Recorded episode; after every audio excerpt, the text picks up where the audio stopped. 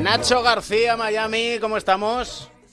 ¿Qué pasa, Camps? Muy buenas. Una semana más de nuestro querido Cuatro Cuartos. Ya has visto, historias que contamos que nos gustan enormemente el tanking. Ya lo decíamos en el capítulo anterior, no nos gusta a nosotros y tampoco a la NBA. Se están tomando medidas, ¿eh? No se van a ver a corto plazo, pero sí que están estudiando. El otro día, ¿te acuerdas? Comentábamos que ya había una circulando en los medios especializados aquí en Estados Unidos sobre lo que estaba planeando Adam Silver y también te decía, yo tengo otra que a lo mejor podría funcionar. Si quieres las comentamos y a ver la gente luego qué opine, a ver qué, Venga, parece. Vamos a ello. Mira, la, la que mm, la que está barajando la NBA es un pre-playoff. Pero otro ya te decía con un titular, me pedías un titular, decía, el playoff de los malos.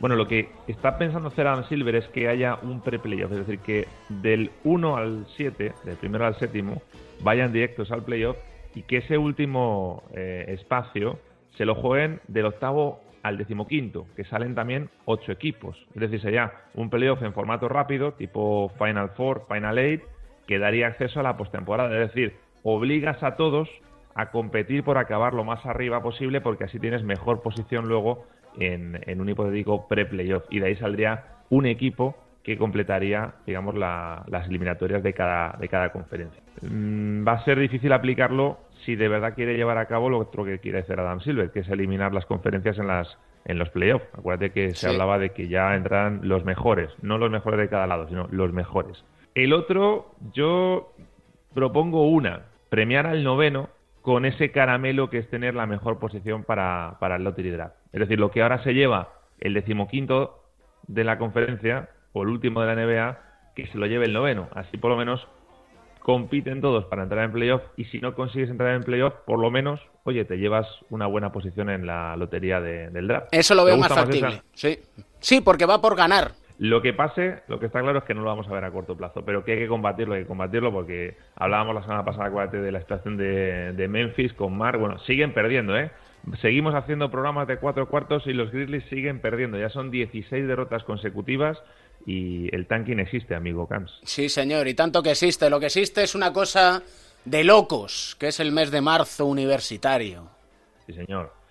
Ya está aquí, ¿eh? Ya está aquí. Ya están eh, aquí. El famoso bracket. ¿Eh? No sé si lo has hecho o no lo has hecho, pero sabes que aquí en Estados Unidos es tradición. No, voy a acertar. Ni una, ¿no? no. Sabes que yo el año pasado me tocó pagar una comida por el, por el bracket. ¿eh? Y lo más curioso es que yo era el único que sabía de baloncesto. O sea que te doy la razón. Suele ganar el que menos idea tiene. Incluso hubo una mujer eh, que apareció en un programa de ESPN que había ganado un bracket porque había ordenado el campeón, quién llega a la final fuera y demás, según lo simpáticas que le parecieran las mascotas de cada universidad. O sea que con eso te digo todo. Me parece una muy buena teoría. Sí, la verdad que sí. ¿Sabes qué pasa? Que el bracket es eh, este fin de semana fue el Selection Sunday, que es el día en el que se da a conocer ya el famoso bracket con todos los partidos que hay en las próximas tres semanas.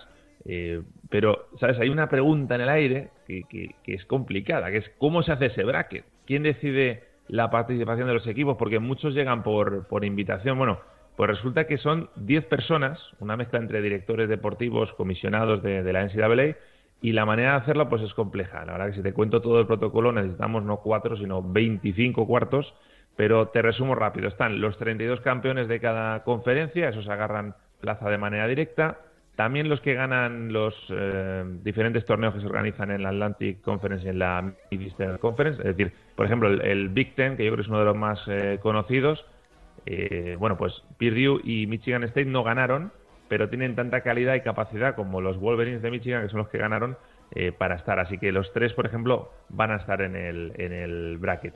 Y Camps, el bracket ya es público, ya cualquiera se lo puede descargar, lo puede eh, intentar adivinar por dónde van a ir las cosas. Hay muchísimas aplicaciones en Internet para, para jugar. Y en estos días, porque esto empieza todo el día 15, eh, ya tenemos el bracket, faltan unos días entre medias, ahora es cuando empieza eh, todo el tema de pronósticos, que, quién puede ser la Cenicienta, qué partidazos se pueden ver por el camino hacia la Final Four, quiénes son los favoritos, quiénes son los que están eh, bajo el radar. La verdad, si me dices quién es el favorito, a mí me parece complicadísimo, pero fíjate, yo le pondría una fichita a los actuales campeones, a los Tar de North Carolina, eh, porque son los que mejor llegan, porque tienen siempre ese gen competitivo, ¿no?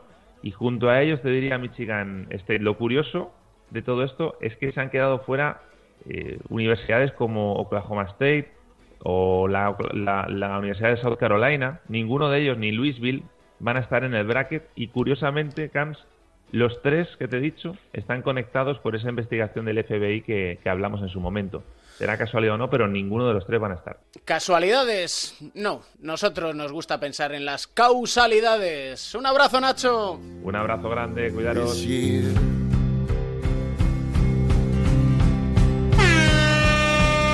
Here comes summer, well, it's coming in hot. No shirt, no school, give it all you got. The sun, it calls, let's go outside.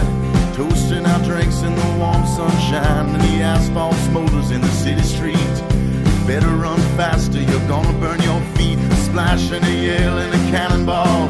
Enough love and laughter for one and all. Oh, the future's, future's looking bright. Rubio with Gobert. And Gobert on the spike. Rubio waited, showed patience, and got it there. Rubio again. And blasted home. The streets, golden and red and the dance repeats. Let's close up the curtains, let's stay inside. No flower, no fruit, and the lawns all died. Well, how could it all fall apart so fast? And why would I think it would ever last?